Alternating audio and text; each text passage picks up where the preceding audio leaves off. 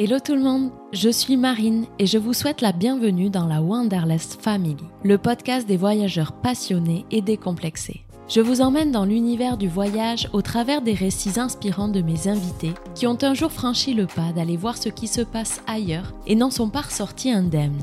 Quel sens le voyage donne-t-il à notre existence? Comment peut-il chambouler une vie et transformer notre vision du monde, des autres et de nous-mêmes? Le but de ce podcast, vous donner un moment d'évasion hors du quotidien, vous inspirer à voyager mieux et en conscience, mais aussi d'oser écouter vos rêves pour vivre votre propre aventure. Belle écoute Dans cet épisode, on va parler de tour du monde, mais d'un tour du monde pas comme les autres, car il a bien commencé, mais il ne s'est pas passé comme prévu. Oui, parce que la vie est faite d'imprévus on a beau tout anticiper, planifier un maximum, se parer à toute éventualité, on ne peut pas imaginer qu'un accident puisse tout faire basculer. Eh bien, c'est ce qui est arrivé à Julien. Il va nous raconter sa vie d'avant, son début de tour du monde, et puis son accident, et tout ce à quoi il a dû faire face ensuite, sans compter le grain de sel du Covid qui n'a rien arrangé. Comment faire face à une épreuve et se relever lorsque la déception est à la hauteur de nos ambitions pour atteindre notre rêve? Mais parce que le temps fait bien les choses. Parce que Julien a su faire preuve de résilience, d'une force de caractère pour rebondir, il peut le dire aujourd'hui, il n'est plus le même et c'est sans regret. Plus le même intérieurement, plus le même voyageur, et n'a plus les mêmes rêves et aspirations. Finalement, ce qu'il faut garder à l'esprit selon lui, c'est que peu importe ce qu'il nous arrive, l'important c'est ce qu'on en fait. Et c'est ce que son histoire nous prouve aujourd'hui. Il n'a certes pas fait le tour du monde comme il espérait, mais il a fait le tour de lui-même pour entamer un nouveau départ. Belle écoute Salut Julien Salut Marine Comment ça va? Bah écoute, super bien, je te remercie de mon, ton invitation. Je vais super bien et je suis euh, ravi de te raconter à nouveau euh, le parcours qui a été le mien dans le cadre du voyage. Génial. Alors pour commencer, Julien, présentation oblige, euh, est-ce que tu pourrais te présenter aux auditeurs? Écoute, c'est une question difficile de se présenter soi-même, mais du coup, je m'appelle Julien Pirot, je viens de faire 38 ans. Euh, ça fait du coup plusieurs années maintenant que je voyage. Le voyage, ça a été comme une source de, réapprentissage, j'ai envie de dire. J'ai eu une première éducation, celle de mes parents, puis le voyage a été une deuxième éducation. J'ai vraiment déconstruit ce qu'on m'a appris pour me reconstruire un petit peu différemment. On va en parler aujourd'hui. Euh, dans la vie, j'ai été pendant longtemps attaché de presse, dans la musique, et je dis que j'ai été parce que j'ai pris la décision cette année d'arrêter ce métier qui m'a passionné. Mais aujourd'hui, j'ai envie de me consacrer beaucoup plus à ma passion du voyage. Et euh, j'arrive à un âge où j'ai besoin d'humain dans ce que j'entreprends. Et c'est vrai que j'ai envie de mettre à profit ce que je peux savoir faire au profit de beaux projets qui sont liés au voyage aujourd'hui. Tu vis où aujourd'hui et, euh, et pourquoi tu es là? Alors écoute, il y a un an, on a fait le choix d'acheter une maison à la campagne qui est située aux alentours de Bordeaux. Et en fait, on avait ce choix-là qui découle aussi d'un tour du monde que je devais faire mais que je n'ai pas pu faire et on va en parler. Euh, et du coup, de cette mésaventure entre guillemets, on en a fait un autre projet de vie totalement différent, mais pour le coup, qui est un projet d'ancrage en France, puisqu'après avoir beaucoup voyagé à l'étranger, on a eu cette envie de revenir beaucoup plus aux sources, et donc euh, la France, notre pays qu'on adore aussi, et on est très heureux d'avoir acheté cette maison à la campagne, parce que du coup, aujourd'hui, on a un socle, on a un camp de base qu'on cherchait euh, aussi euh, depuis quelques années, et finalement, c'est en France qu'on a posé nos valises. Ok. Alors j'aimerais qu'avant qu'effectivement on parle de, ce projet, de cette mésaventure qui euh, qui s'est pas passée comme prévu, qu'on rembobine un peu le film.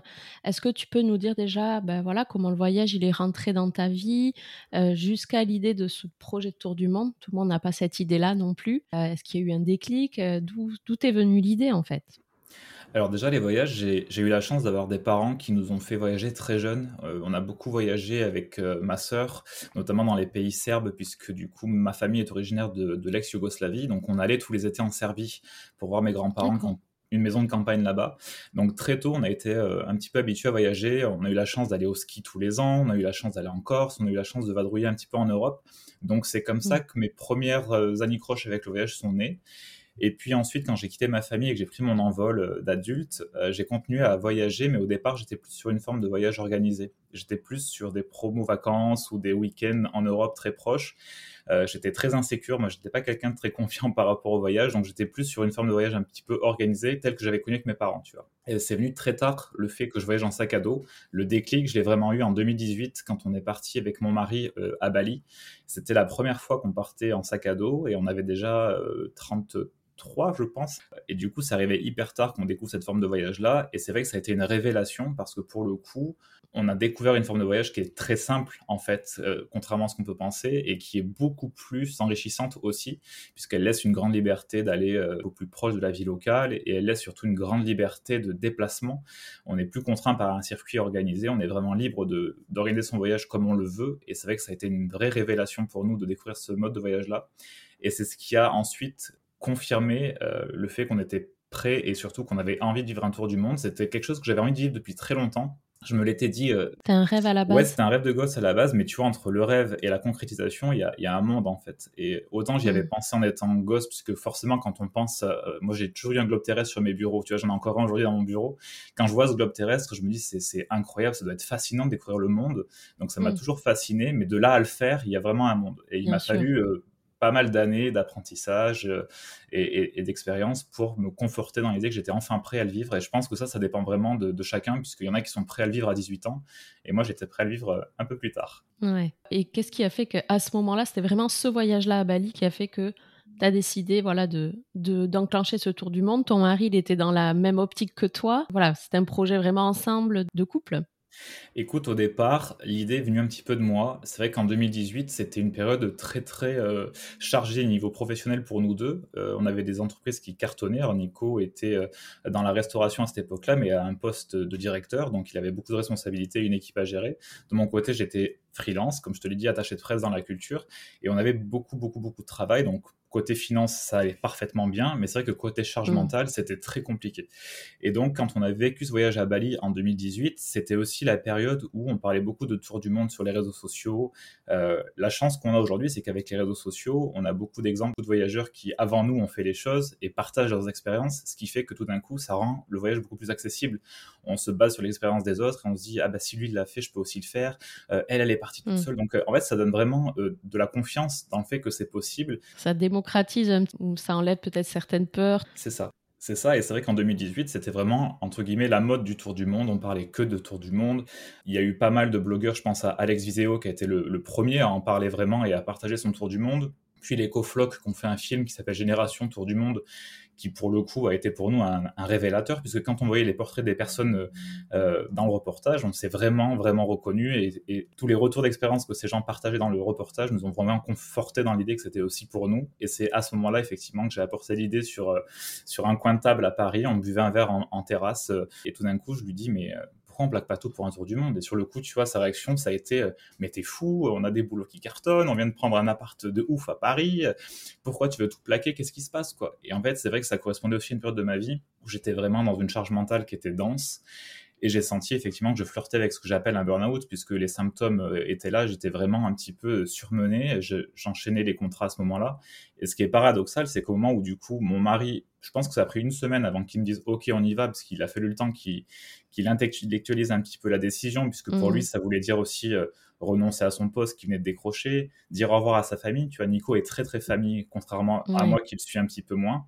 Il lui a fallu une semaine le temps de réaliser un peu ce que cette décision euh, incluait. Et quand il m'a dit OK, on part, on est parti. Et c'est vrai que ce qui est paradoxal, c'est qu'au moment où on prend cette décision moi, je suis en train de flirter avec un burn-out qui pointe, on, le sent arriver généralement. Hein. Et quand on a pris la décision, ça m'a donné une impulsion supplémentaire d'y repartir, mais à fond, mais encore plus, genre en mode bulldozer, pour enchaîner les contrats, parce que l'objectif était tellement fort de concrétiser ce rêve de gosse que tout d'un coup, pendant un an et demi, on a charbonné à fond. J'allais justement y venir. Entre donc euh, cette idée, cette décision que vous prenez euh, plutôt rapidement euh, et la mise en place et le départ, il s'est passé donc un an et demi, comme tu dis. Pour la préparation, c'était quoi à la base le, plan initial en termes de durée, d'itinéraire? Euh, Vous aviez euh, prévu quoi? Il fallait mettre, j'imagine, des sous de côté alors après, pour, pour les préparatifs, si tu veux, il n'y a pas de délai minimum à respecter. Il y a des gens qui plaquent tout euh, et qui partent Bien sûr. dans les trois mois. Ben, il y a l'argent, puis il y a aussi la vie que tu mènes. C'est-à-dire que Nico venait de décrocher un poste de directeur. Tu peux pas démissionner comme ça du jour au lendemain. Tu ne hmm. fais pas les choses n'importe comment non plus on avait un appartement, il a fallu qu'on libère l'appartement, qu'on vende nos meubles, qu'on libère notre, le, travail, que moi je ferme ma boîte, que on vienne à l'étape des au revoir. Donc tout ça a pris un peu de temps. Puis c'est vrai que le budget aussi, euh, au moment où on prend la décision de partir en tour du monde en 2018, on n'a pas du tout le budget pour financer un tour mm. du monde. Alors après, si tu veux, pour donner une échelle à ceux qui nous écoutent, on est parti sur la base de 15 000 euros par an et par personne, ce qui est la moyenne donnée par le, le site tourdumondiste.com, qui est la référence en la matière. C'est une moyenne de, de gens qui font ça en backpack. Donc 15 000 euros par an et par personne, ce qui fait 60 000 euros pour nous deux, puisqu'on avait décidé de partir pour deux ans. On s'était dit, quitte à faire cette parenthèse, autant la faire vraiment. Donc au départ, on avait évoqué un an, puis finalement, quand on a commencé chacun de notre côté à lister les pays qui nous feraient vraiment rêver dans le cadre d'un tel projet, bah, c'est vrai que du coup la liste est un petit peu allongée, parce que quitte à aller genre en Australie, bah, autant aller en Nouvelle-Zélande, quitte à être dans ce secteur-là, autant faire les Fidji. Donc petit à petit, la liste s'est allongée, on est arrivé à 24 pays, et donc on est parti sur la base de 24 pays, 24 mois, donc deux ans de tour du monde. Oui, donc l'idée c'était de faire un mois par pays en backpack et euh, l'idée c'était d'aller sur tous les continents, vraiment faire un vrai tour du monde. Euh. Alors, excepté le continent africain, pour des raisons logistiques, c'est plus compliqué quand on inclut l'Afrique. Et puis surtout, on peut pas tout couvrir non plus parce que deux ans, c'est un timing assez long. Mais malgré tout, quand on regarde le globe, deux ans, c'est très court et en fait, avec le mm. recul, je te dirais que finalement, c'était un petit peu trop audacieux, puisque 24 pays en 24 mois, ça veut dire effectivement un pays par mois, c'est très très court finalement, puisqu'on se, serait, se serait contenté de survoler chaque pays. Et je pense que physiquement, ce serait un petit peu éreinté à vouloir faire ça. Ouais, c'est épuisant aussi, hein, quand même. C'est ça, parce que par expérience, on se rend compte que finalement, quand on voyage comme on, on le fait aujourd'hui, un tour du monde, je pense que c'est hyper physiquement prenant et mentalement prenant. Et je pense qu'il y a un moment donné, on, le corps lâche, quoi, la, tête n'y est plus. Et c'est le risque, et ça j'en ai beaucoup parlé avec beaucoup de tours du mondiste, c'est le risque d'enchaîner les pays comme ça, qu'à un moment donné on n'y soit plus, quoi. on soit plus là parce qu'on a besoin de repos. On ne peut pas enchaîner comme ça sans arrêt, sans prendre un peu de repos. c'est comme tout, si tu as un, délai, tu sais que tu as 24 mois pour faire euh, le maximum de pays, enfin, tu te mets déjà, tu pars avec une pression euh, importante, euh, un objectif ambitieux, donc si effectivement, euh, soit tu revois la copie, si vraiment euh, tu sens que tu suis pas, mais c'est vrai que l'objectif était euh, ambitieux en tout cas. et pour ça, vous aviez pris des billets tour du monde Au départ, on s'est posé la question, effectivement, je ne sais pas si ça existe encore, mais à l'époque, ça existait d'avoir des billets tour du monde qui, qui étaient, entre guillemets, qui verrouillaient un petit peu le circuit. On ne l'a pas fait pour la raison toute simple, c'est que déjà, un mois par pays, c'est beaucoup, mais quand on prend ce genre de billets, on a vraiment une date d'arrivée, une date de départ. Il n'y a pas moyen de dépasser. Pour modifier les billets, c'est très compliqué, etc. Ah Donc on s'est dit, on part sur la base de 24 pays en 24 mois, et si jamais en cours de route, tu vois, c'était quand même laissé une sécurité de dire si jamais en cours de route, on veut étendre un visa pour passer peut-être deux mois dans le pays ou raccourcir parce qu'on ne le sent pas, on peut le faire plus facilement.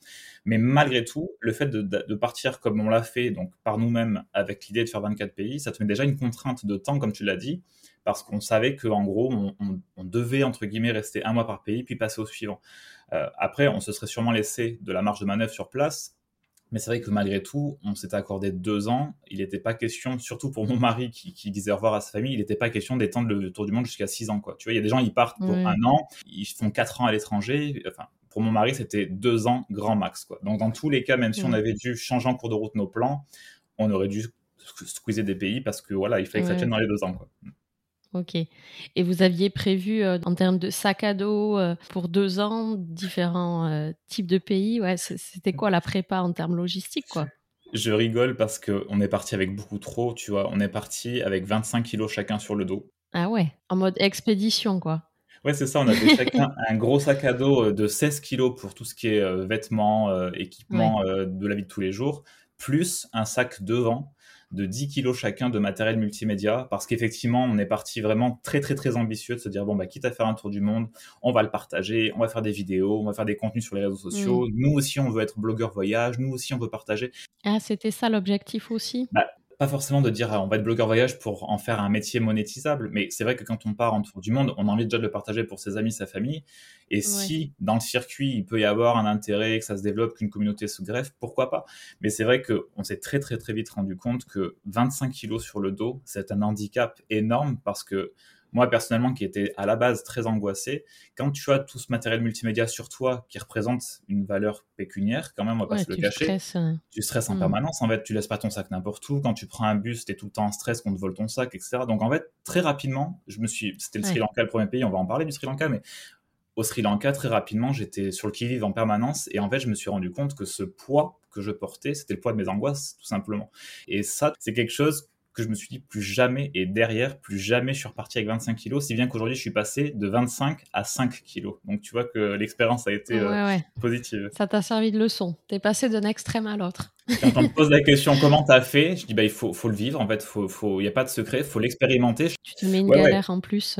C'est ça. Chacun fait comme il veut mmh. par rapport au poids du sac. Il n'y a pas de poids idéal, mais en tout cas, pour pouvoir évoluer sur la question, il faut porter, il faut souffrir, il faut avoir mal aux épaules, il faut stresser, et après on ajuste. Pour le coup, on a vraiment ajusté drastiquement. On part avec 5 kilos aujourd'hui et ça nous va très bien. Pour ce tour du monde, vous aviez choisi quoi en termes d'itinéraire? Donc, euh, tu l'as dit, le premier pays c'était le, Sri Lanka et on va en reparler. Mais euh, voilà, c'était quoi le plan? Euh, C'était d'abord l'Asie peut-être? Enfin, c'était quoi? C'est ça, on partait, euh, alors on avait un départ prévu en janvier 2020. Du coup, géographiquement et logiquement par rapport à la météo, on partait d'abord en Asie. En gros, on, serait, on aurait passé un an en Asie, Océanie, puis un an en Amérique du Sud, euh, enfin en Amérique, pardon, parce qu'on remontait jusqu'au Mexique, donc Amérique du Sud à Amérique centrale. En gros, c'était ça, l'équilibre, c'était un an en Asie, un an sur le continent américain, avec les îles un petit peu au milieu, la Polynésie française, etc et euh, une partie en Australie, Nouvelle-Zélande qui était prévue comme un peu la van life. On aurait sûrement loué un van sur place pour faire ces deux pays-là en van life.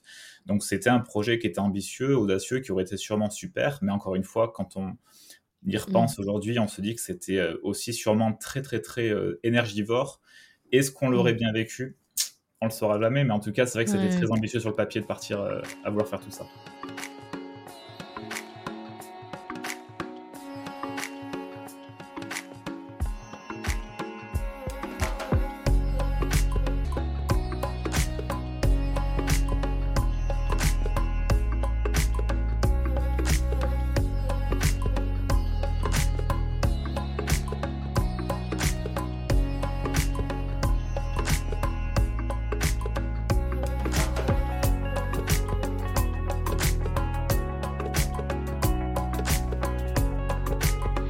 A pas mal teasé, mais on peut en parler aujourd'hui le 13 janvier donc 2020, très exactement. Donc c'est le grand départ de ce tour du monde de deux ans.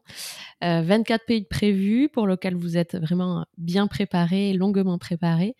Donc malheureusement, l'histoire ne s'est pas passée comme prévu et c'est finalement donc arrêté euh, effectivement de manière prématurée au bout de trois semaines dans votre premier pays, donc euh, le Sri Lanka. Avant de nous dire ce qu'il s'est passé. Juste, euh, parle-nous un petit peu de, ce pays, le Sri Lanka, qui est un pays un peu de coup de cœur pour toi. Vous avez fait quoi pendant ces trois semaines? Écoute, le Sri Lanka, pour le coup, on avait eu vent par des amis qui avaient été, euh, quelques années auparavant, que c'était un pays fascinant et que les gens étaient d'une bienveillance sans nom. Donc c'est tout ce qu'on savait du Sri Lanka. Mmh. Quand on arrive sur place, très rapidement, c'est vrai qu'on découvre un pays qui est très beau, qui est très euh, authentique. Et c'est vrai qu'on découvre des gens qui sont incroyablement gentils. Et ça, c'est dès les premiers jours, on sent vraiment cette bienveillance, cet accueil chaleureux. Et donc, euh, dès les premiers jours, on s'est senti en confiance et nos angoisses se sont un petit peu envolées parce qu'on a senti que c'était un peuple vraiment euh, bienveillant. Et du coup, on découvre un pays qui est facile aussi pour se déplacer, c'est-à-dire que le Sri Lanka, quand on arrive en backpack, c'est hyper simple de prendre un bus, de se rendre d'un point A à un point B. Les trains mm. sont incroyables, font partie des plus belles lignes de train au monde puisqu'ils traversent les champs de thé vert. Euh, enfin, la vie est pas chère sur place, la nourriture est bonne. Et donc, dès les premiers jours, on, est euh, complètement sous le charme du Sri Lanka et on découvre un pays qui est, qui est très différent de ce qu'on a pu faire jusqu'à présent et très authentique, très dans son jus. Euh, et c'est vrai que nous, comme on est à la recherche de, l'authenticité, on est forcément tourné mm. vers les autres, en fait, et on va vraiment dormir chez les gens, manger dans les petits boui-boui. Euh, et dès les premiers jours, je me rappelle qu'on était complètement sous le charme. C'est un pays qui est un peu à la croisée bah, de l'Asie et, de l'Inde aussi, euh, je, pense. Mm. C'est ça. Et ça, je le découvrirai plus tard en y retournant, on, en parlera plus tard. Mais oui, oui, effectivement, c'est de ce qu'on nous en a dit, c'est une porte d'entrée vers l'Inde, puisque c'est des pays qui sont assez similaires en termes de code. Euh, mais le Sri Lanka est quand même beaucoup moins peuplé, beaucoup moins bruyant, et reste, je pense, une bonne introduction, une bonne préparation mentale à l'Inde. c'est clair. Et vous aviez prévu d'aller en Inde, justement? Oui, c'était le pays juste après. On devait faire Sri ah Lanka pendant 28 jours, puis l'Inde un mois. Donc tu vois, un mois en Inde, je pense que c'est très court puisque l'Inde c'est immense. On aurait fait une petite partie. Mais c'est vrai qu'au Sri Lanka, euh, on a découvert effectivement cette culture euh, un petit peu bouddhiste, hindouiste qui se mélange. Et je pense qu'effectivement, c'est une bonne porte d'entrée puisque, de ce qu'on nous a dit, l'Inde, après, c'est intense, quoi. Il faut être prêt. oui, oui. En plus au Sri Lanka, donc c'est vrai qu'en termes de diversité, de paysages, d'activités, de choses à voir, c'est assez riche aussi, non? Oui, c'est assez riche. Déjà, au niveau des paysages, effectivement, euh, les chantés euh, font la réputation de, de, Ceylan, parce que nous, on connaît le thé de Ceylan, mais c'est le Sri Lanka, c'est l'ancien nom Ceylan. Euh, le thé vert, effectivement, fait la réputation du Sri Lanka, et on a découvert du coup ces chantés, et surtout ces femmes, puisque c'est presque 100% mm. de femmes qui cueillent les feuilles de thé à la main encore aujourd'hui. Et ce qui est incroyable, c'est de les voir travailler. Enfin, c'est incroyable. C'est assez frappant de les voir travailler sous un soleil de plomb de discuter avec elles, de voir qu'elles ont en permanence le sourire. Et quand elles nous parlent de leurs conditions de vie et de ce qu'elles gagnent par jour, c'est dérisoire par rapport à la difficulté de la tâche. Et euh, ces femmes, c'est vrai qu'on avait une immense admiration pour elles parce qu'elles font ça avec le sourire, elles se prêtent toujours aux photos, elles prennent le temps d'expliquer. Alors forcément, derrière, il y a un côté un petit peu aussi entre guillemets intéressée, puisque forcément, euh, quand elle nous raconte ce qu'elle gagne et qu'elle se permet de demander une petite rémunération pour une photo, tu comprends qu'à leur place, je pense qu'on ferait mm. la même chose. Donc ça nous a pas vraiment choqué. Mais nous, ce qu'on a pris le temps de faire, par contre, c'est de passer euh, euh, deux heures avec elle dans un champ pour qu'elle nous montre la technique. Et je te garantis qu'au bout de deux heures à cuire les feuilles à la main, on avait mal aux doigts, quoi, parce que c'est hyper physique. On On se mm. rend pas compte comme ça, mais elles ont une cadence qui est assez folle. Et elles font ça encore une fois pour, pour 3 euros par jour, à, peine. C'est mm. fou. Quoi. Mm. Et au-delà de ça, effectivement, comme tu disais, il y a beaucoup d'activités. Donc le surf pour les amateurs, puisque la partie euh, sud et est du Sri Lanka est très très prisée des surfeurs pour les vagues. Il y a un côté aussi très euh, facile pour les familles. Par exemple, je te parlais des trains tout à l'heure, mais c'est vrai que moi, j'ai croisé beaucoup de familles au Sri Lanka. Dans les trains, c'est génial parce que les gamins, ils voient des paysages fantastiques. Ça passe par des, euh, dans les montagnes, quoi. Donc, tu as des paysages qui sont assez impressionnants. Euh, et c'est vrai qu'il y a des activités euh, beaucoup liées aussi à la nature, beaucoup de randonnées, beaucoup de parcs nationaux aussi pour voir des animaux. Donc c'est vrai qu'on connaît les safaris en Afrique, mais il y en a aussi au Sri Lanka. Donc c'est vrai que c'est assez euh, divers et, riche pour les familles aussi qui se rendent au Sri mm. Lanka. Génial. Et alors donc, est-ce que tu peux nous dire qu'est-ce qui s'est passé au Sri Lanka justement au début de ce tour du monde, cette mésaventure qui t'est arrivée? Ouais, écoute, on a beaucoup teasé, il est temps de dire ce qui s'est passé.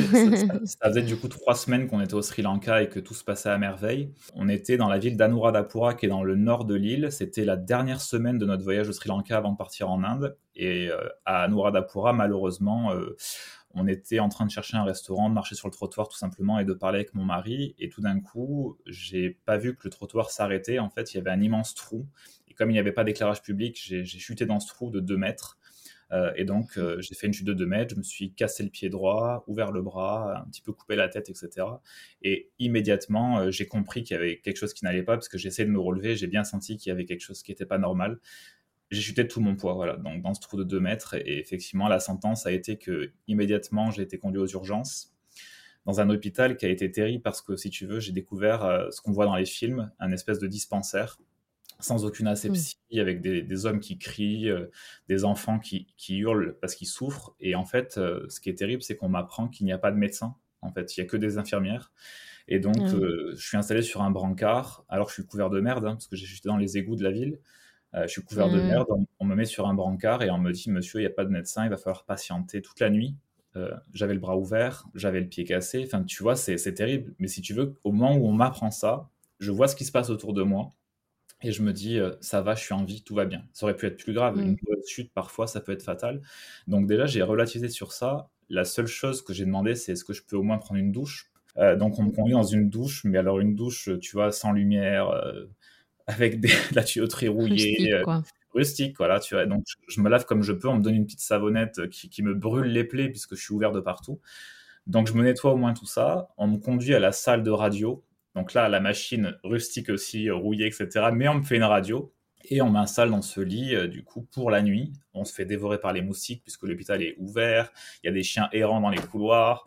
Enfin, c'est assez, euh, c'est assez traumatisant, mmh. dire, sur le coup. Voilà, de ton point de vue occidental, français, avec des hôpitaux aseptisés, effectivement, c'est vrai que c'est là tu découvres un autre monde, quoi.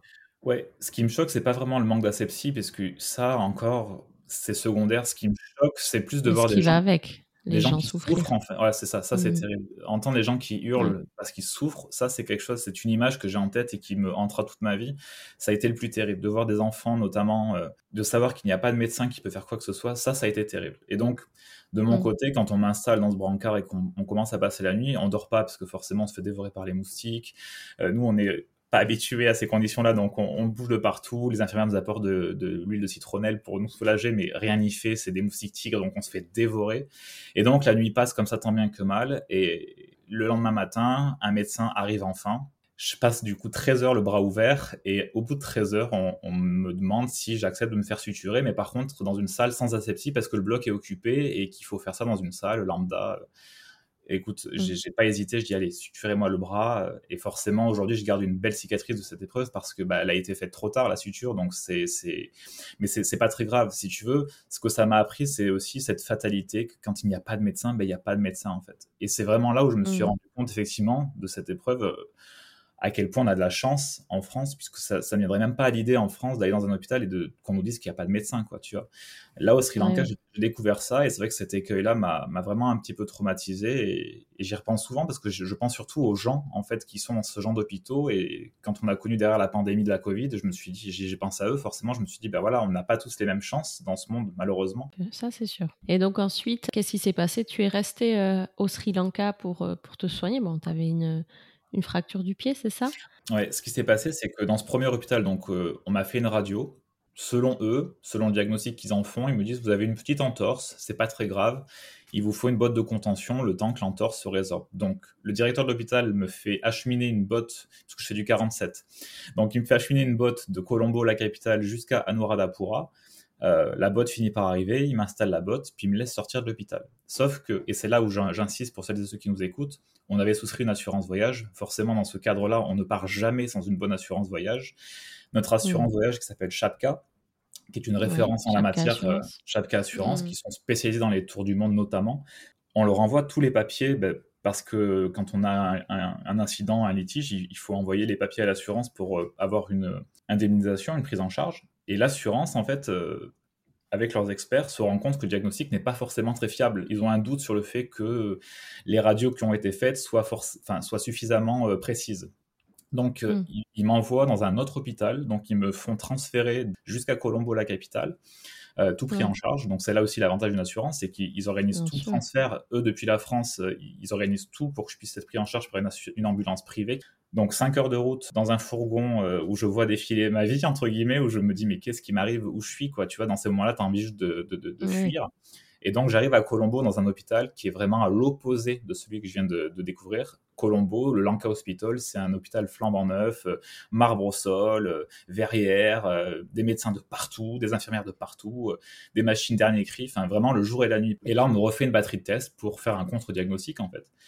Et là, le coup près va pas tarder à tomber. En fait, j'ai pas une entorse, j'ai une double fracture déplacée. Donc, c'est beaucoup plus grave. Et Oui, surtout, ça prouve bien que si, j'ai, enfin, si on était resté sur le premier diagnostic, j'aurais sûrement aujourd'hui une séquelle à vie, puisque mon os se serait euh, pas du tout consolidé de la bonne façon. Et donc, le chirurgien de- de- du Lanka Hospital me dit voilà, euh, vous êtes jeune, vous avez une double fracture déplacée, je serai vous, je, je ferai une opération sur place parce que c'est seul la seule garantie que vous n'ayez pas de séquelles. Ça va très vite avec euh, la calcification. Donc, moi, je vous propose de vous opérer sur place. Donc, forcément, quand il m'apprend ça, tu vois, je me décompose, je me dis mais là, là, je suis au Sri Lanka. euh, t'as pas envie dans ce moment-là clairement de te faire opérer à l'étranger, tu vois, puisque tu as peur, tu es angoissé, tu sais pas vraiment ce qui t'attend, tu sais pas si ça va être bien fait, si les conditions d'a- d'asepsie seront bonnes. Mais à ce moment-là, quand il me dit la phrase tu es jeune, si tu veux être sûr de ne pas avoir de séquelles, il faut te faire opérer sur place, ça fait qu'un tour dans ma tête, je me suis dit effectivement, la, la mobilité c'est la clé. Moi j'adore voyager et je ne voulais pas avoir euh, Tu une leur as fait confiance, quoi. Donc Ouais, je lui, dis, sûr. je lui dis go, mais ce que j'ai beaucoup apprécié, c'est qu'il a pris vraiment le temps de m'expliquer ce qu'il allait faire.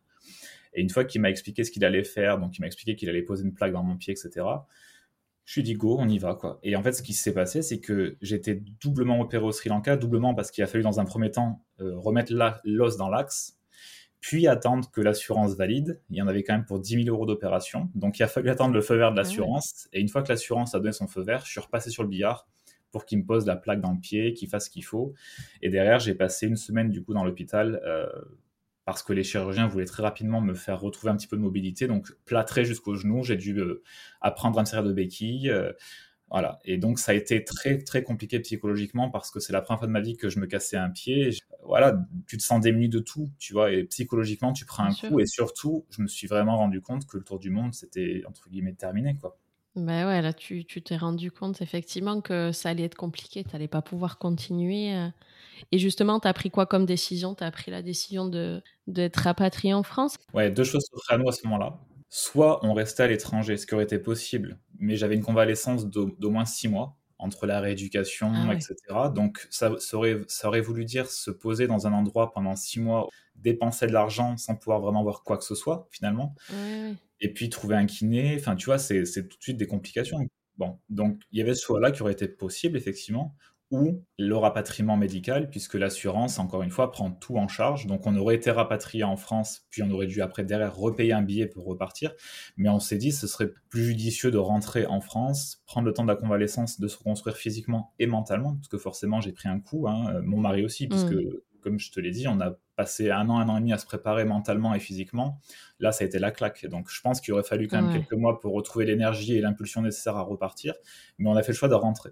Et finalement, tu vois, l'histoire nous donnera raison, puisque quand on était au Sri Lanka, il devait y avoir deux cas de la Covid au Sri Lanka. Donc c'était vraiment les tout, tout, tout débuts. On est rentré du coup le 12 février 2020.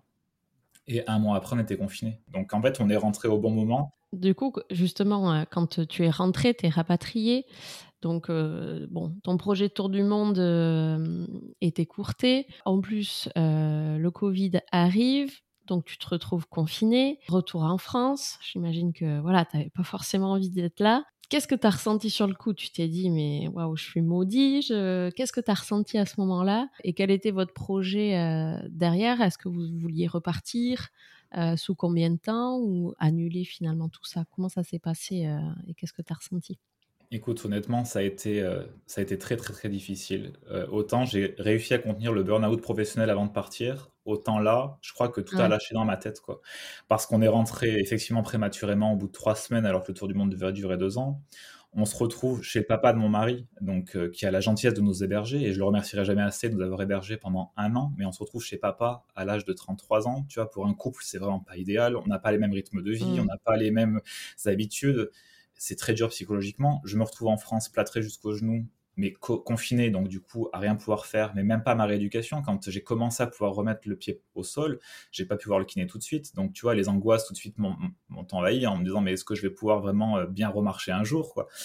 Et donc, mmh. psychologiquement, ça a été difficile parce que c'était un rêve. Et surtout, entre le rêve et la réalité, on s'était donné les moyens de le vivre, ce rêve. Et donc, ça a été très, très mmh. difficile. Tu vois, moi qui suis quelqu'un qui était toujours dans le contrôle, à vouloir toujours tout verrouiller, tout contrôler. Là, pour le coup, la vie m'a mis une claque énorme en me faisant comprendre, mon coco, c'est pas ça la vie, quoi. Tu peux pas tout verrouiller. Mmh. Euh, il y a parfois des imprévus. Donc, psychologiquement, ça a été très compliqué.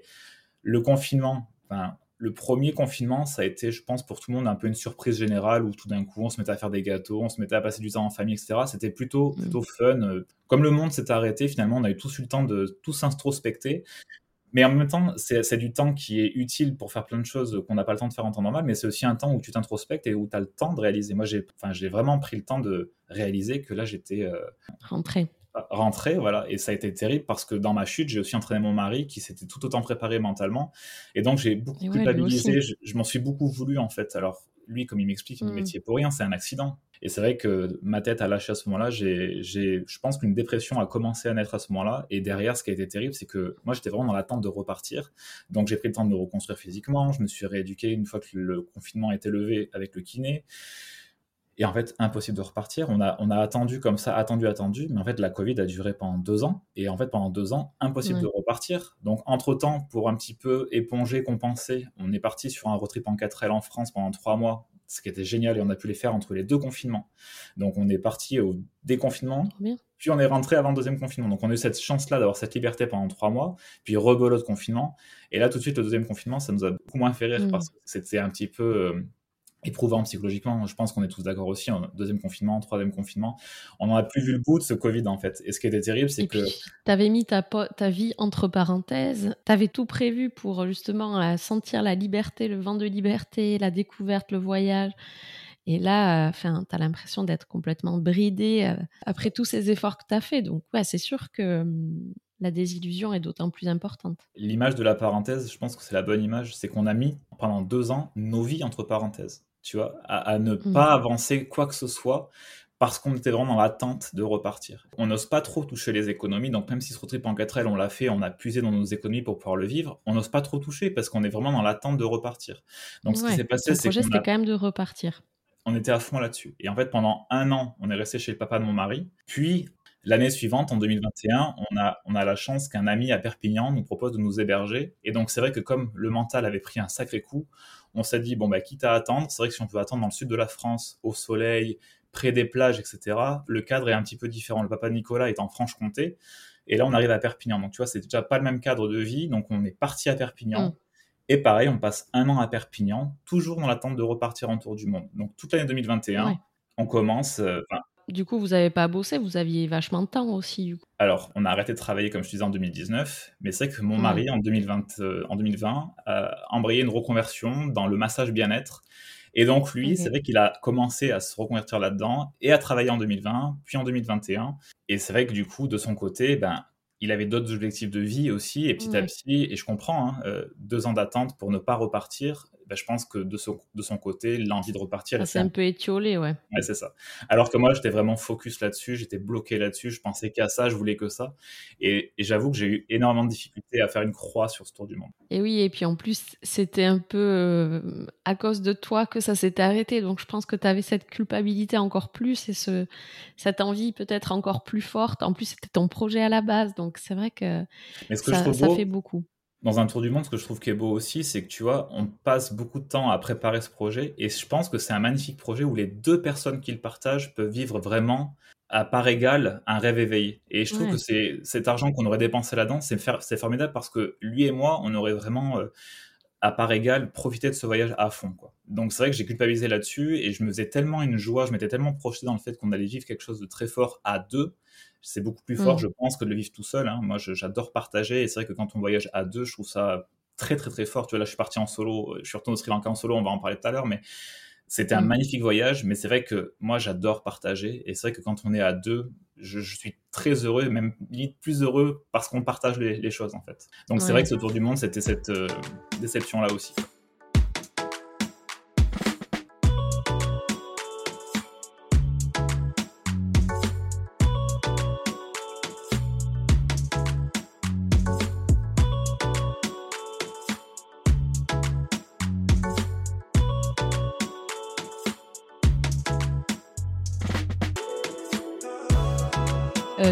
Cette mésaventure là que, tu nous as raconté un petit peu incroyable, ce qui t'est arrivé, eh ben, tu as réussi à le transformer en quelque chose de positif. Plein de changements donc euh, sont arrivés dans ta vie, euh, des nouveaux projets professionnels et de nouveaux projets aussi pour toi, puisque tu as écrit euh, ben, un livre suite à ça. Peut-être un livre un peu t'a aidé à avoir une certaine résilience peut-être ou voilà ça s'appelle Sri Lanka le faux départ c'est un livre aussi qu'on pourrait dire solidaire. Quel était le contexte, le projet et qu'est-ce qu'on y trouve dedans? Alors, pour résumer ce que tu viens de me dire, effectivement, cette épreuve-là, j'en ai fait une force parce que déjà, j'avais pas le choix. C'est-à-dire que moi, je suis pas quelqu'un qui me laisse sombrer jusqu'à ne plus pouvoir me relever. J'ai senti à un moment donné qu'il fallait y aller, quoi. Donc, pour y aller, euh, j'ai fait les chemins de Compostelle en 2021. Je me suis sorti les doigts, comme on Ah dit. Et, et en fait, j'ai marché pendant 32 jours solitaire parce que j'avais besoin de- Ah ouais. d'introspecter vraiment et de faire euh, un chemin Et vers. ça, euh, c'était après, après le confinement? Oui, oui, oui, c'était en 2021. C'était l'année qu'on a passé à. Perpignan. Je sentais que je partais Ouais. dans une dépression. Je pense que clairement, le burn-out, c'est là où je l'ai vécu, malheureusement, alors que on était à Perpignan, sous le soleil, etc. Mais là, j'ai senti que Mm. mentalement, je lâchais les chevaux. Et donc, je suis parti faire Compostelle pendant 32 jours. Et ensuite, ce qui s'est passé, c'est que fin 2022, Sumit, qui est un ami sri lankais avec qui j'ai noué des liens en 2020, et avec qui on est resté en contact depuis, c'est une famille chez qui on a dormi. Euh, Sumit m'envoie un message en fait où il me demande de l'aide. Il m'explique que le Sri Lanka, depuis la pandémie, euh, traverse une crise économique sans précédent. Les médias français en ont peu parlé, et quand Sumit m'en a parlé, je suis allé voir un peu sur internet, et en fait j'ai découvert que le pays, euh, clairement, euh, les gens mouraient littéralement de faim. Les familles et les mamans s'affament pour nourrir leurs enfants, euh, les petits sont déscolarisés, euh, le peuple se révolte. Il y a même eu un coup d'État où ils ont chassé leur président parce qu'il y a eu des détournements pendant la, crise sanitaire. Enfin, je découvre que le pays est, est à l'arrêt et souffre énormément en fait de la crise. Et Soumit me demande de l'aider à quitter son pays pour venir travailler en France. Et sur le coup, quand il m'envoie ça, je me suis dit, je ne peux pas ne pas répondre, mais que répondre à ça? Moi, je suis personne, quoi. Mmh. Et donc, je me suis dit, attends, ne réponds pas trop vite, prends le temps de voir ce que tu peux concrètement faire. Alors, ce que je lui réponds d'emblée, c'est, je lui dis, écoute, j'ai bien noté ta demande, je vais aller à l'ambassade du Sri Lanka à Paris euh, pour prendre les renseignements officiels. Puis là, on m'explique clairement que les gens viennent pas comme ça en France, hein. il y a des lois, tu peux pas comme ça. il, a personne en France, il a pas d'amis, ouais. donc clairement, c'est mort, quoi. Et puis, au-delà de ça. Il n'a pas le bon passeport. Non, aussi. Et puis, clairement, je me, je me voyais pas l'inciter à faire ça parce qu'il vit avec sa femme et la maman de sa femme et je me suis dit je, je peux pas en fait l'aider à, quitter sa famille. C'est son socle aussi tu vois c'est sa c'est sa vie. Je, je peux pas. Alors je me suis dit mais qu'est-ce que je peux faire concrètement pour l'aider? Et c'est vrai que là j'ai raccroché les choses. Je me suis dit ben moi j'adore voyager j'adore écrire. J'ai pris énormément de notes lors de ce voyage au Sri Lanka. En gros j'ai écrit tous mes récits euh, au jour le jour. Je me suis dit bah voilà compile tout ça fais-en un livre, sors-le et tu reverseras 100% des bénéfices à cette famille. Et c'est exactement ce que j'ai fait. Et donc, ce livre Sri Lanka le faux départ, c'est 23 chapitres, 21 qui concernent l'aventure au Sri Lanka pur, hein, la découverte du pays, et les deux chapitres qui concernent mon accident à la fin, effectivement, d'où le nom le faux départ. Euh, et en fait, en sortant ce livre sur, euh, sur Instagram, j'ai pas du tout pensé que ça aurait ce succès-là. Je pense que ma communauté a été touchée par euh, l'action, et en fait, j'en ai vendu plus de 150 exemplaires, ce qui a représenté au final, quand on enlève tous les frais de fabrication, etc., euh, plus de 1000 euros de bénéfices, 1000 euros et quelques de bénéfices. Et j'étais hyper fier de mener cette action-là parce que, encore une fois, moi j'ai un tout petit compte sur Instagram et ma communauté m'a vraiment permis de faire une action concrète qui allait vraiment concrètement pouvoir aider cette famille. Quoi. Et le mmh. bonheur supplémentaire que j'ai eu, c'est que à Noël 2022, y aller. mon mari m'offre les billets d'avion pour repartir au Sri Lanka. Et ça, ça a été incroyable parce boucler la boucle, ouais. Exactement. C'est une belle preuve d'amour qui t'a Une belle preuve d'amour et, en fait il a compris parce que j'en ai parlé pendant trois ans de ce voyage et il a, il a bien compris à quel point c'était voilà vital pour moi de boucler la boucle. Ouais, c'était presque euh, cathartique pour toi. Oui. Thérapeutique, je peux comprendre. Ouais. Tu vois, ça s'arrêtait brutalement et j'avais le sentiment que j'avais encore quelque chose à y faire dans ce pays. Et donc, été porté par cette action solidaire, d'une part, d'apporter cette cagnotte euh, commune, qui est la cagnotte de ma communauté à Soumit, c'est ce que j'ai fait dès le premier jour quand j'y suis retourné, mais aussi j'avais à cœur de repartir au Sri Lanka pour dire merci aux médecins qui m'ont soigné. C'est quelque chose, si tu veux, qui m'apparaît primordial. Et quand je l'ai fait, je suis allé dans les deux hôpitaux. Donc j'ai commencé par le Lanka Hospital qui est à Colombo, parce que plus proche sur mon chemin, puis le Anuradhapura Hospital. Mais quand je suis arrivé par exemple au Lanka Hospital où le chirurgien qui m'a opéré m'a vu revenir, tu vois, la réaction qu'elle a eu au départ, c'est une réaction un peu de, de surprise, de dire mais pourquoi vous revenez trois ans après? Qu'est-ce qui se passe? Est-ce qu'il y a un problème? Les humains, on n'est pas forcément habitués à dire merci, je trouve. Et en fait, il a eu une réaction euh, un peu classique de mais qu'est-ce qui se passe? Est-ce qu'il y a un problème quoi? Et je lui dis non, non, mm. docteur, j'ai voulu traverser le monde à nouveau pour vous dire merci droit dans les yeux. Quoi. Et en fait, tu vois, c'est un homme mm. euh, qui a une certaine carrure, un certain charisme, qui a il avait les larmes, quoi. Ça l'a hyper touché. Il me dit, c'est la première fois qu'un étranger revient me dire merci. Je lui dis, docteur, pour moi, ça devrait être normal et beaucoup plus courant, en fait. Ça, ça, ça m'a travaillé pendant trois ans de le faire et enfin aujourd'hui l'occasion m'est donnée de vous dire merci quoi. Et ça a été pour moi formidable et quand je suis allé au Anuradhapura Hospital, donc le fameux dispensaire, j'ai retrouvé le, même dispensaire dans le même état euh, de délabrement, les mêmes gens qui souffrent. Et pareil, j'ai tenu à, à, les rencontrer à nouveau, à leur dire merci. Et ce qui s'est passé, c'est que je me retrouve dans une salle avec 20 étudiants en médecine. Donc, je me rends compte que enfin le pays commence à former des médecins euh, parce qu'il y en a besoin, il manque cruellement de main-d'œuvre. Et là, je me retrouve en face de, 20 étudiants qui écoutent mon histoire, qui sont là, grands yeux ouverts à écouter ce que je leur raconte, qui sont forcément touchés par le fait que je sorte un livre pour aider une famille de leur pays. Et en fait, je me suis senti euh, porté par une espèce de force, force vive, tu vois, euh, où j'ai senti que ça inspirait les gens, cette histoire, où les gens ont été vachement touchés par le fait que je sois dans cette résilience, cette forme de gratitude. Et en fait, je me suis dit, mais c'est ça, en fait, la vie, c'est peu importe ce qui nous arrive, l'important est ce qu'on en fait, en fait. Et d'être là, à ce moment-là, je me suis senti parfaitement aligné et je me suis dit, mais c'est ça que je veux faire de ma vie, en fait. C'est me servir de ce que j'ai pu vivre, bon ou moins bon, et inspirer les gens parce que finalement, ce qui compte, c'est ce qu'on en fait. Moi, cette épreuve m'a sûrement, enfin, m'a fait grandir, ça c'est clair, elle m'a fait grandir, et je ne serais pas le Julien d'aujourd'hui si j'avais pas vécu tout ça. Donc finalement, je dis merci à la vie, parce que moi qui étais dans le contrôle permanent, clairement, aujourd'hui, je suis l'inverse de ce garçon. Je suis quelqu'un qui, qui, Là, je suis parti au Sri Lanka en solo avec 5 kilos pendant 45 jours, mais j'ai rien préparé. Je me suis laissé porter, et tout s'est merveilleusement bien passé, en fait. Et je me suis dit, mais enfin, mm. j'ai énormément grandi en très peu de temps, et ça, c'est grâce au voyage qui m'a apporté une nouvelle éducation. Ouais, ouais. tu as clairement... Euh lâcher un petit peu, euh, lâcher euh, ce, ce, fric control peut-être que tu avais un petit peu avant, te laisser un peu plus porter par la vie. C'est vrai que c'est assez fou de voir ce nouveau départ que, que tu as pris suite à, ce faux départ ou cette mésaventure. Il y a vraiment eu un avant-après, que ce soit professionnel, vous avez déménagé, vous avez acheté une maison, vous avez quitté Paris, ton mari il, s'est reconverti, toi aussi du coup tu repars euh, sur, sur d'autres, d'autres projets professionnels. Ta façon de voyager aussi, elle a vraiment changé. Aujourd'hui, tu n'es plus le même voyageur. Quelle est ta vision du voyage aujourd'hui? Écoute, je dirais que tu vois, j'ai pas fait un tour du monde, mais je pense que clairement j'ai fait un tour de moi-même et c'est très bien comme ça. Parce que finalement, c'était preuve. De ton monde. c'est ça, de mon monde. Et en fait, ces trois dernières années qui ont été difficiles mmh. pour, toutes les raisons qu'on a évoquées, euh, y compris la pandémie, hein, qui a été pour moi traumatique. Moi, j'étais traumatisé en fait que, que cette, ce virus nous prive de nos libertés. Moi, j'adore les gens, j'adore le contact humain.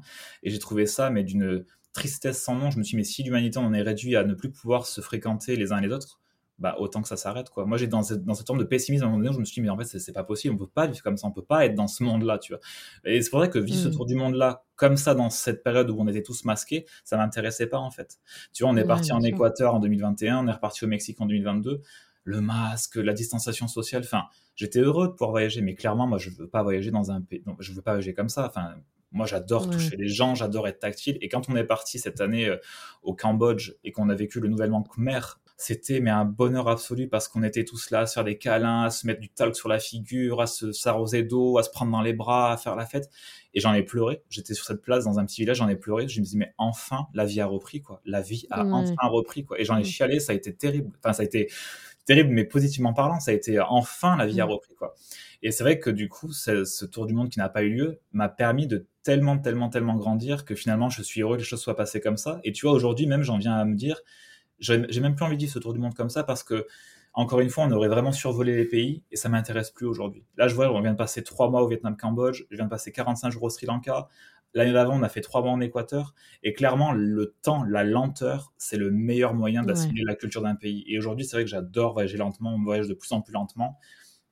Et donc, j'ai aucun regret par rapport à ce tour du monde. Il m'a fallu du temps pour faire une croix dessus, il m'a fallu du temps pour te parler comme je te parle aujourd'hui de cette façon-là. Mais clairement, mm. aujourd'hui, le deuil est fait et je suis dans un autre voyageur. Je suis beaucoup plus euh, tourné vers la lenteur. Exit les week-ends de 2-3 jours en Transavia EasyJet, ça m'intéresse plus. Exit les voyages de 15 jours express. Ce qui m'intéresse aujourd'hui, c'est vraiment de peut-être de faire moins, mais de faire mieux. Oui, c'est ça. Donc là, tu, te laisses l'opportunité, effectivement, bah, de visiter, mais tu restes plus longtemps sur les pays toujours au maximum au contact de la population, si, tu le peux. Euh, ce tour du monde, du coup, il est plus du tout d'actualité, ou plus de cette manière-là, de voir le monde différemment, de manière plus lente. Euh. Alors déjà, il est plus d'actualité parce qu'on n'a plus l'argent, donc on ne pourrait pas le revivre comme on l'avait prévu, mais surtout, quand je reprends la liste des 24 pays qui étaient au programme à cette époque-là, je pense qu'aujourd'hui, il y a des pays qui ne seraient plus du tout au programme. Parce que, par exemple, l'Australie me vient en tête. Euh, si tu veux, j'ai compris, en allant au Mexique notamment, le Mexique, il y a vraiment deux visages, je pense. Nous, la partie qu'on mm. a fait, le Yucatan, c'est vraiment la partie que, que j'exècre aujourd'hui. C'est le côté vraiment euh, surdéveloppé. Euh, mm. Voilà. Il y a des pays, clairement, aujourd'hui, qui ne m'attirent plus. Et donc, effectivement, le tour du monde, il n'en est plus question aujourd'hui. Il est plutôt question, en fait, de faire le tour du monde toute notre vie. Tu vois, on a 38 ans, je pense qu'on a encore le temps. Et puis aussi, j'accepte, et ça c'est nouveau chez moi, moi qui étais toujours dans l'urgence de vivre les choses, j'ai quand même une conscience accrue depuis toujours, depuis l'enfance, que la vie est courte et qu'elle passe vite. Et c'est vrai que je suis un peu dans l'urgence puisque je me dis, on, ne sait pas le temps qu'on a en fait. On est là, il y a des statistiques, mais on ne sait pas concrètement le temps qui nous est donné de vivre. Donc je me dis, hmm. tant que j'ai la santé, je veux en profiter parce qu'on ne sait pas. Donc quand on sait ça, bah, c'est vrai que ça provoque un peu une urgence. Mais là où je suis fier de moi, c'est que je me dis aujourd'hui, j'accepte que je ne verrai peut-être pas tout et que c'est pas grave en fait. Je verrai ce que je pourrais voir je vivrai ce que je pourrais vivre et c'est déjà très bien. Quand je ramène ça à des gens comme ceux que j'ai croisés au Sri Lanka qui ne quitteront jamais leur village, qui n'auront jamais la possibilité de voir autre chose que leur village, bah clairement, il faut être, faut, être, très humble en fait. Moi, je fais partie du pourcentage de gens qui, sont privilégiés en fait. Ça, c'est sûr que nous, euh, on a au moins la possibilité de pouvoir euh, se déplacer librement. Euh, par rapport à des gens qui sont pas forcément nés avec le bon passeport, qui n'ont pas cette liberté qu'on peut avoir, c'est clair que ça fait quand même relativiser bah, c'est clair, tu vois. moi, sur mes réseaux, je dis souvent que j'ai de la chance d'être français. Alors, c'est vrai que ce qui est marrant, c'est que c'est des Français qui me reprennent souvent en me disant Oui, bon, que tu sois heureux, ok, mais de là, être fier d'être français. Et je trouve ça fou, en fait, qu'on en soit venu à, dénigrer le fait d'être français, parce que, ok, il y, a sûrement des problèmes euh, dans la société, mais quand on prend un peu de recul, franchement, être français, c'est une chance, quoi. Le passeport français ouvre la porte de, je crois, plus de 150 pays où le visa est gratuit ou très peu cher. Quand on prend un passeport marocain, par exemple, ou, des pays euh, bah, d'Afrique, je pense que c'est beaucoup plus compliqué. Tu vois, là, on était au Vietnam en début d'année. Le Vietnamien qu'on a, avec qui on parlait de ça nous expliquait qu'il faut, pour eux, six mois d'économie pour prouver au gouvernement qu'ils sont capables de revenir dans leur pays. Euh, hmm. Au Sri Lanka, pour pouvoir venir en France, ils ont toutes les peines du monde à décrocher un visa. Alors que moi, pour aller au Sri Lanka, j'ai fait la demande en ligne. J'ai eu la réponse 9 minutes après. J'ai payé 50 dollars mmh. pour un visa de 6 mois. C'est rien. Un Sri Lankais doit payer mmh. plus de 1000 euros pour un visa hypothétique qu'il n'est pas sûr d'avoir. quoi. Donc, tu vois, mmh. clairement, moi, je suis fier d'être français et je le dis que on n'a plus conscience de la chance qu'on a parce que les médias focus tout le temps sur ce qui va pas en France et on ne parle jamais de ce qui va. Et franchement, il y a plein de choses qui vont très bien chez bah, C'est surtout, euh, je pense que des gens qui ont pas mal justement été voir ailleurs comment ça se passe, euh, je pense que tu t'en rends d'autant plus compte, effectivement, quand tu vois ailleurs comment ça se passe, qu'on est, on est bien loti en France. Et toi, aujourd'hui, euh, est-ce que tu as un petit mantra, une philosophie de vie, une phrase qui te, qui te guide au quotidien? Bah écoute, c'est ce que je disais tout à l'heure, c'est peu importe ce qui nous arrive, l'important est ce qu'on en fait. Je dis souvent cette phrase, mais c'est vrai que c'est comme le karma, tu vois, moi je suis pas bouddhiste, mais je suis parti dans un pays bouddhiste au Sri Lanka. Ils sont très sur le karma, et c'est vrai que j'ai constaté, j'ai vérifié sur place que quand on, mène de bonnes actions, quand on est dans l'énergie positive, en retour, par ricochet, il nous arrive des choses mmh. positives. Tu vois, un, un exemple concret, j'ai loué des scooters où de fait j'étais seul sur le scooter et j'ai pu prendre des gens, des Sri Lankais en stop derrière moi. Je l'ai fait spontanément, sans qu'ils me le demandent. Je croisais des gens sur la route qui marchaient, je m'arrêtais. Est-ce que tu veux que je t'emmène quelque part? Donc, j'ai souvent fait ça. Mm. Et par ricochet, sans que je le demande non plus, quand je me suis retrouvé au bord de la route à marcher avec mon sac à dos, spontanément des Sri Lankais m'ont mm. pris en stop. Et je me suis dit, voilà, c'est ça le karma. Mm. C'est que quand on est dans l'énergie positive, tourner vers les autres, en retour, il nous arrive du positif. Et donc, mon mantra, c'est vraiment celui-là. Tu vois, aujourd'hui, cette épreuve, cette épreuve en est la preuve. Euh, c'est difficile à vivre sur le moment, et en fait, je suis hyper fier d'avoir réussi à en faire une force parce que c'est vrai que moi, je côtoie des gens qui n'ont pas forcément cette faculté-là, qui sont toujours dans l'énergie un peu négative, une dépression un peu chronique. Et je pense que quand on, est dans cette spirale négative, on a du mal euh, à attirer le positif. En fait, on attire ce qu'on dégage, tu mm. vois. Et là, je vois au Sri Lanka, je suis reparti, j'avais la banane du matin au soir. Tout le monde sur mes réseaux me disait c'est fou, t'as l'air tellement heureux. Mais je l'étais vraiment, mm. en fait, parce que je me suis dit, t'as de la chance d'être là, t'as de la chance d'être en bonne santé, t'as de la chance d'être sur tes deux pieds ne gâche pas une seule seconde de ce temps précieux qui t'est donné. Et en fait, j'ai envoyé du soleil aux gens et par ricochet, j'ai reçu mais une dose d'amour. Enfin, moi, le Sri Lanka, ça restera toujours. Euh, Ton pays de cœur. Un peu ma, ouais, mon pays de cœur. et c'est vrai que j'ai reçu tellement d'amour en retour que voilà, quoi. Il n'y a pas de secret. Il faut, être, euh, faut donner pour recevoir. Il n'y a pas de secret. Et qu'est-ce qu'il y a de, plus précieux pour toi aujourd'hui euh, Quel homme tu es aujourd'hui et qu'est-ce qu'il y a de plus précieux pour toi? Ce que j'ai de plus précieux, c'est ma santé. Mm. Clairement, je me rends compte que la santé, c'est la clé de tout, qu'elle soit physique et mentale, c'est la clé. Tu vois, je suis pas quelqu'un du tout de matérialiste. C'est vrai qu'aujourd'hui, j'ai la chance d'avoir une voiture, d'avoir une maison, etc., d'avoir un mari euh, qui m'aime et que j'aime énormément en retour. Mais c'est vrai que la santé, je me dis toujours, c'est la clé. C'est vrai que quand il m'est arrivé ça, je me suis rendu compte que quand tu perds la santé ou que tu perds euh, la mobilité, ou, tout de suite, les choses deviennent plus compliquées. Quoi. Et physiquement et mentalement. Parce que même si physiquement, par exemple, tu as une petite séquelle de handicap, mentalement, tu en prends un coup. Quoi. Et donc, je suis très, je touche du bois, mais je suis très heureux à 38 ans. Bon, j'ai encore 38 ans, mais il n'y a pas d'âge non plus pour avoir une bonne ou mauvaise santé. Mm. Hein, ça peut arriver très tôt. Et en fait, je me dis, voilà, j'espère la conserver le plus longtemps possible parce que pour moi, c'est la clé de, de, tout, en fait, la mm. santé.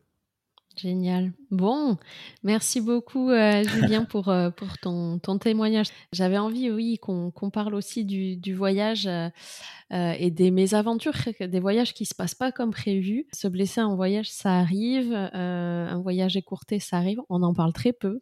Et donc, ce qui est assez incroyable et inspirant dans ton histoire, justement, c'est que tu as réussi à transformer ça en, en, positif, avoir une bonne capacité de, de résilience ça t'a donné plus de force, ça t'a donné aussi vraiment bah, de quoi grandir et, finalement ça t'a complètement changé. Donc ça, ça vaut dans le voyage, mais ça vaut effectivement dans plein d'épreuves de la vie. En tout cas, transformons les épreuves qui nous arrivent en positif pour déconstruire, reconstruire. On sera que plus grand. Effectivement, c'est un petit peu ce qui a à retenir, je trouve, dans ton histoire. Écoute, bah, je te remercie de m'avoir reçu à ton micro. Je suis ravi d'avoir partagé cette histoire et j'espère effectivement que ça inspirera celles et ceux qui s'apprêtent à voyager. N'hésitez pas à le faire. Le voyage, c'est vraiment une école de la vie. C'est pour moi la plus belle école de la vie puisqu'on y déconstruit tout ce qu'on a pu apprendre. Et c'est une formidable façon de se reconstruire, de mieux se connaître aussi. Et n'hésitez pas à sortir de votre zone de confort parce que c'est aussi un excellent moyen de savoir euh, qui on est vraiment mmh. et quelles sont nos propres limites en fait. Et c'est ça qui est intéressant, c'est de se rendre compte qu'on est capable de beaucoup plus qu'on soupçonne parfois. Bien sûr. Merci beaucoup Julien. Très belle journée. Ciao. Merci Marine. Je vous remercie pour votre écoute de ce nouvel épisode de Wanderlust, le podcast. J'espère qu'il vous a plu et que de là où vous êtes, il vous aura permis de rêver et de vous évader un peu. Si vous voulez encore plus d'épisodes, j'ai besoin de vous. Pour soutenir le podcast, rien de mieux que d'en parler et de le partager autour de vous. Je vous invite aussi à vous abonner, à mettre 5 étoiles et même d'ajouter votre commentaire sur votre plateforme d'écoute.